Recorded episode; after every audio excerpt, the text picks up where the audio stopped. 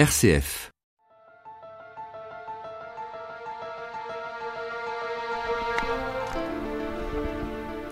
Bonjour, donc je m'appelle, je me présente, je m'appelle Laetitia Jandet, je suis chargée des publics euh, des musées de l'Accord. Euh, donc l'Accord, c'est la communauté euh, d'agglomération de l'Ouest rhodanien. Et donc euh, nous sommes ici devant le musée Barthélemy Timonier d'Amplepuis. Amplepuis, c'est une petite commune d'environ 5000 habitants au nord-ouest de Lyon. Euh, et donc c'est là qu'a vécu et qui est mort Barthélemy Timonier, l'inventeur de la machine à coudre. Oui, nous, nous, venons de passer sous le porche, hein, où on voit, euh, eh bien, euh, alors je vais, je vais, lire exactement ce qui est marqué dessus. Musée Barthélemy Timonier, communauté de communes du pays d'Amplepuis-Tizy.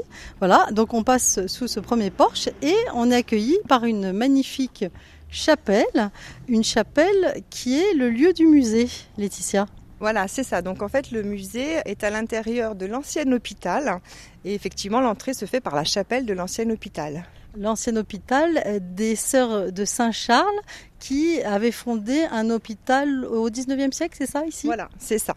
Il y avait à côté là une maison qu'on appelle la maison Buisson aujourd'hui euh, dans, dans, laquelle elle habitait. Elle avait commencé effectivement par faire un, un, hospice et donc toujours un peu plus tard une chapelle pour que les malades puissent euh, assister à l'office. Voilà, alors si vous le voulez bien, on va rentrer dans cette chapelle qui est le musée Barthélemy Timonier. On voit d'ailleurs la date de naissance 1793 et la date de sa mort 1857 et on voit d'ailleurs euh, juste à côté de son portrait la première machine à coudre qui date de 1830. On va en parler à l'intérieur du musée.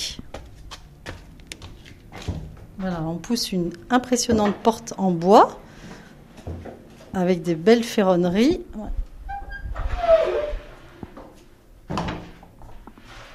Et on rentre dans la chapelle. Alors vous l'entendez, ça résonne, puisque au-dessus de nous, de magnifiques voûtes avec encore des vitraux de cette chapelle.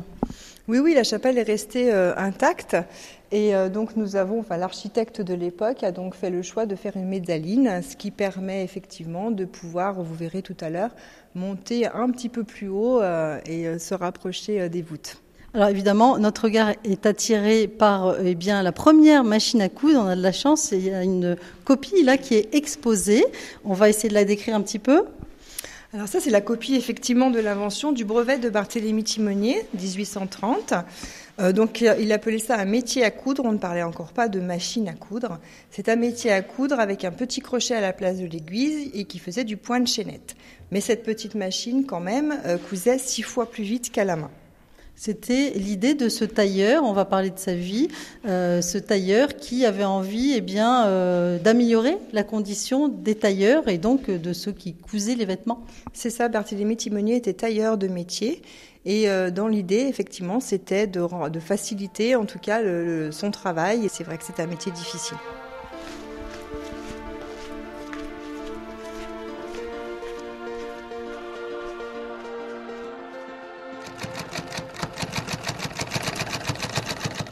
Nous entendons un bruit de machine à coudre puisque nous sommes dans le musée Barthélemy Timonier en pluie. Euh, eh bien, une découverte sur les traces des premières machines à coudre. La première a été inventée par Barthélemy Timonier en 1830. Laetitia Jandet, Barthélemy Timonier, qui était-il exactement? Alors Barthélemy Timonier est né à l'Arbrel d'abord, il n'est pas, il n'est pas né à Amplepuis, il est né en 1793, il est donc arrivé avec ses parents sur Amplepuis à l'âge de deux ans. Son papa était gardien de prison, là juste il y avait une prison à, côté. Euh, et donc il a, il a appris le métier de tailleur. Il a d'abord fait ses études au séminaire et puis finalement il a appris le métier de tailleur d'habits. Euh, au niveau de sa, sa, vie en général, il s'est marié deux fois. Il a eu une première femme avec qui il a eu trois enfants, qui est morte en couche, puis une seconde femme avec qui il a eu quatre enfants. Et sa seconde femme était brodeuse au crochet. Et on dit que c'est en la voyant travailler, euh, le, le, geste qu'elle faisait avec son crochet, qu'il a eu l'idée de mécaniser aussi cette, euh, cette, euh, ce, ce, travail, son travail à lui. Oui, alors pour visualiser, il y a une fresque pas trop loin dans le musée où on voit comment, et ces tailleurs s'y prenaient, ils sont assis sur une table en hauteur, avec les jambes croisées, hein, en tailleur justement. C'est ça, l'expression vient de là. Euh, les tailleurs étaient assis sur une table qui était une très grande table qui permet d'être isolé euh, du sol parce que le, le sol était en, en terre battue, s'isoler du froid et aussi de supporter toutes les pièces d'un costume. Voilà, alors il y a une scène d'ailleurs qui retrace ces époques, euh, donc le 19e siècle, puisque c'est l'époque où a vécu euh, Barthélemy Timonier, euh, et que vous avez reconstitué. Donc on voit un homme assis euh, eh bien, à côté d'une fameuse machine, en face d'une femme qui brode au crochet. Ça représente éventuellement Barthélemy C'est ça, ça représente ce qu'aurait pu être une scène familiale chez Barthélemy Timonier. Et puis juste un, une, une, petite précision sur le meuble qui est derrière et qui est effectivement celui qu'on a retrouvé chez lui dans, dans sa maison. Oui, alors euh, on peut dire de sa vie euh, eh bien qu'elle a été quand même laborieuse. Alors il a fini dans la misère. Alors déjà l'invention oui a été reconnue, le, le brevet effectivement euh, existe bien. Cependant les tailleurs n'en ont pas voulu. Donc quand il a, il a créé. Et pourquoi un... ça, aurait, ça aurait pu alléger leur travail? Non, ça prenait leur travail parce que c'était à l'époque, je vous dis, euh, on avait un ou deux habits, enfin deux ou trois habits, on n'en avait pas tant que ça, donc euh, non, ça prenait leur travail. Eux, ils voyaient plutôt ça comme ça. Euh, Barthélemy Timonier a même fondé un, une, une, petite euh, entreprise, on va dire, à Paris avec 80 métiers qui cousaient, donc vous voyez déjà l'ampleur que ça avait pu prendre. Et l'atelier a été complètement détruit par les tailleurs, le, une nuit d'émeute. Et Barthélemy Timonier est reparti avec un seul exemplaire de sa machine. Et en fait, il a fini sa vie en faisant des démonstrations sur les marchés parce que les gens trouvaient ça rigolo, cette machine qui coûte toute seule. Euh, mais c'est tout, quoi. C'était rigolo, mais on n'en voulait pas. Et il a fini malheureusement dans une fausse commune. Hein. Vous avez pensé à Mozart, à tous ces inventeurs de génie qu'on n'a pas reconnus de leur vivant. Et euh, avant, comme il avait une famille nombreuse, j'ai lu qu'il était obligé de vendre ses propres outils. On en a devant nous euh, des outils de, de tailleur. C'est ça, les outils qu'on a devant nous, du coup, ne sont pas les siens. Parce qu'effectivement, euh, sa femme aurait vendu ses outils pour pouvoir payer son, enterrement. Et euh, oui, effectivement, il est, il est mort dans la misère, oui. Timonier est un modeste tailleur de la région lyonnaise où l'industrie textile est florissante. Il passe alors des heures dans un atelier au fond de son jardin à bricoler une machine qui allait révolutionner le monde industriel. Nous poursuivons notre visite dans le musée Barthélemy Timonier à Amplepuis avec vous, Laetitia Jandet. Alors, nous avons évoqué euh, eh bien, cette invention de la machine à coudre en 1930 par Barthélemy, euh, un inventeur méconnu qui a terminé dans la misère, malheureusement. Euh, mais l'invention, ensuite, eh bien, s'est développée après sa mort. Et on a devant nous euh, des prototypes. Alors, expliquez-nous euh, ce que sont ces machines. Alors, il faut le préciser, c'est souvent un meuble, hein, ces machines à coudre. Oui, oui, à l'époque, c'était des meubles sur un bâti en fonte, en fait. Voilà.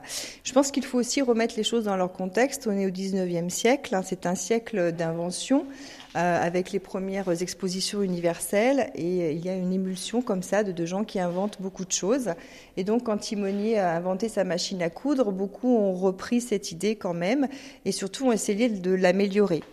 Euh, on va rajouter des pédales, on va rajouter voilà plein de systèmes qui vont faire que mécaniquement et techniquement euh, ce soit une machine euh, qui, qui, fonctionne vraiment bien quoi. Oui, alors on voit des machines aussi Singer, donc un concurrent. Euh, il y a une guerre donc qui s'est livrée entre différents brevets, différents inventeurs. Alors pour éviter la guerre, on va dire, euh, il y a eu la, création d'un trust, c'est-à-dire qu'effectivement, on n'a pas le droit d'utiliser l'invention de quelqu'un. Euh, comme quand, quand le brevet a été déposé. Donc il y a eu euh, voilà un trust, un rassemblement avec toutes les techniques euh, qui permettent à la machine à coudre de fonctionner.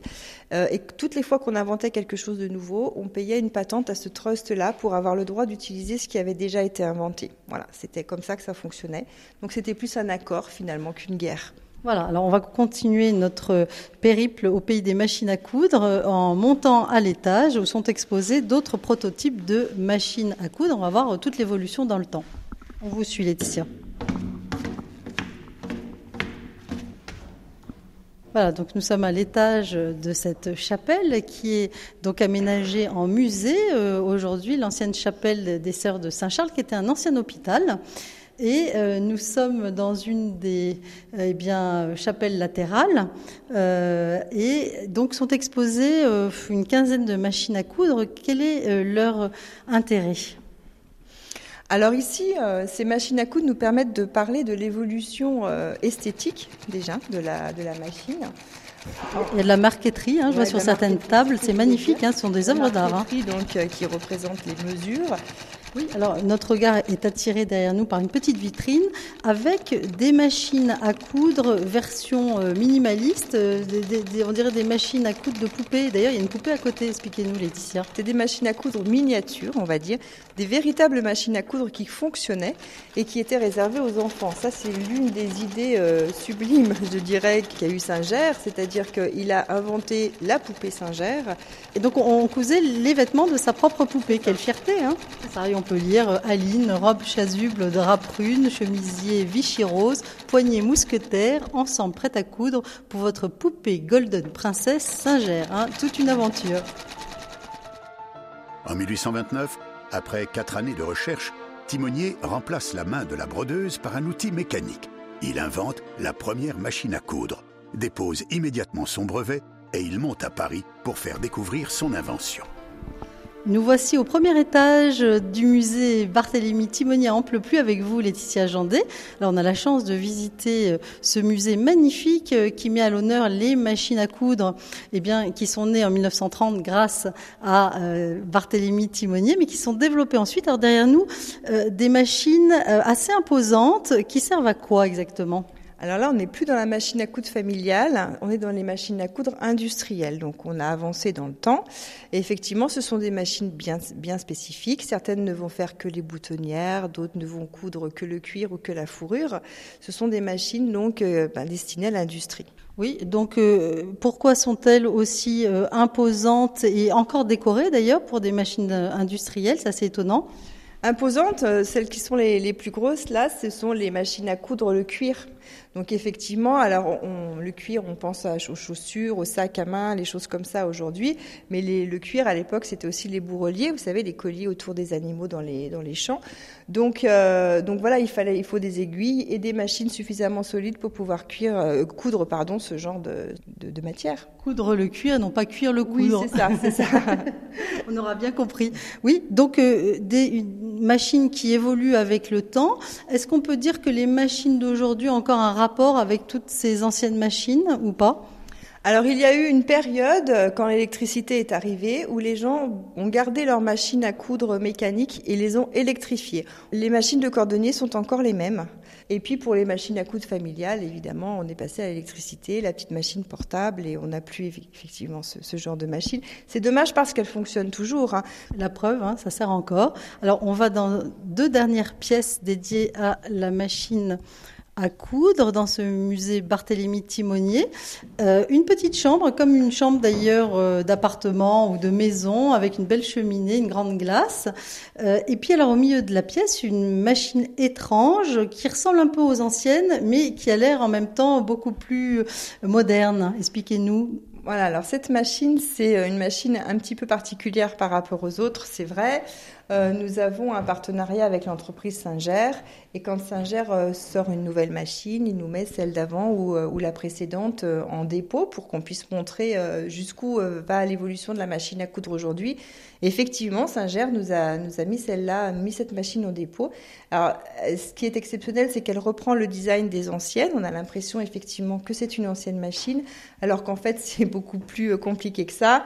C'est un écran tactile comme les téléphones portables. Sur le côté de la machine alors qui est toujours noire, décorée avec du doré, mais elle est électronique. Oui, complètement, complètement électronique. Donc on touche, on choisit le point. C'est des petits bijoux de technologie. Mais évidemment, euh, voilà, ça fait partie des, derniers cris, quoi, des, machines derniers cris, des récentes. C'est le vaisseau spatial, le nouveau cri de la machine à coudre. C'est un petit peu ça, oui. Mais c'est vrai que c'est un vrai plaisir de coudre là-dessus. Ah, on aimerait bien essayer.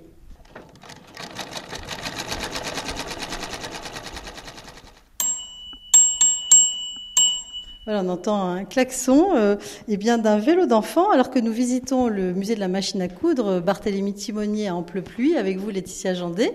Euh, eh bien, euh, on le sait peut-être pas, mais il y a deux salles qui sont consacrées au cycle, au premier vélo. C'est ça, on a une galerie euh, de vélos, on a une grande salle et puis deux plus petites salles même consacrées euh, au cycle. Alors effectivement, pourquoi mettre des cycles dans un musée de machines à coudre?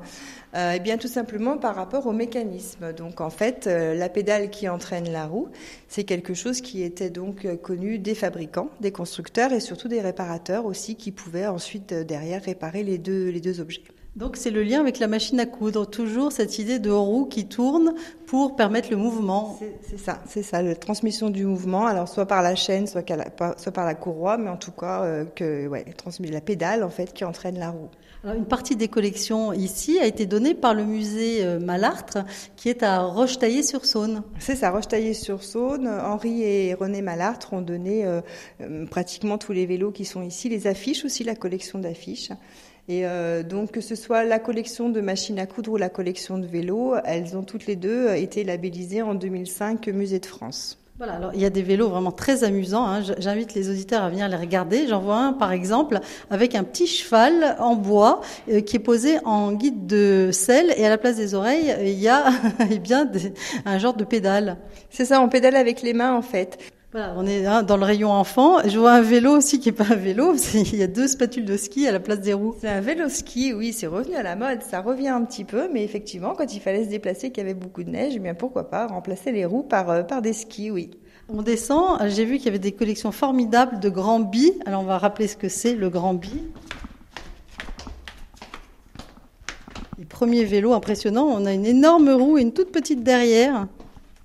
Oui, c'est ça. Alors le Grand Bi, il, est, il arrive tard hein, dans, dans l'évolution du vélo, j'ai envie de dire. Avant, on a donc cette draisienne qui n'a ni pédale, euh, ni, euh, ni, ni, frein, ni grand-chose d'ailleurs. On y revient aujourd'hui avec les enfants qui apprennent à faire du vélo. Exactement. Ça leur permet de trouver un équilibre d'ailleurs. C'est, euh, mais comme tout à l'heure pour Timonier, la draisienne n'a pas eu le succès qu'elle qu'elle devait avoir parce qu'effectivement, tant qu'il n'y a pas eu de pédale, et eh ben, on n'a pas eu, on ne pouvait pas aller plus vite, hein, donc ça n'avait pas forcément d'intérêt. Donc on est passé par les vélocipèdes avant. Les vélocipèdes, ce sont ces vélos qui ont des pédales. Et ensuite, effectivement, pour revenir au Grand Bi, puisque c'était votre question, euh, ben, pourquoi une grande roue et pourquoi une petite? Eh bien, en fait, la roue libre n'était pas inventée. Donc, à l'époque, euh, euh, un tour de pédale voulait dire un tour de roue. Donc, c'est un Anglais qui a eu l'idée d'agrandir cette première roue pour qu'avec un tour de pédale, il aille plus loin, tout simplement. Alors, on n'a plus qu'à inviter nos auditeurs eh bien, à venir voir ce musée Barthélemy Timonier. Courez vite, hein, vous pouvez le visiter toute l'année. Il est place de l'Hôtel de Ville à Amplepuis. C'est ça, on peut pas louper. Il est à côté de la mairie à Amplepuis. Et au niveau des horaires d'ouverture, alors j'invite euh, les auditeurs à, aller sur le site internet. Merci beaucoup euh, de nous avoir transportés au pays de la machine à coudre et du cycle.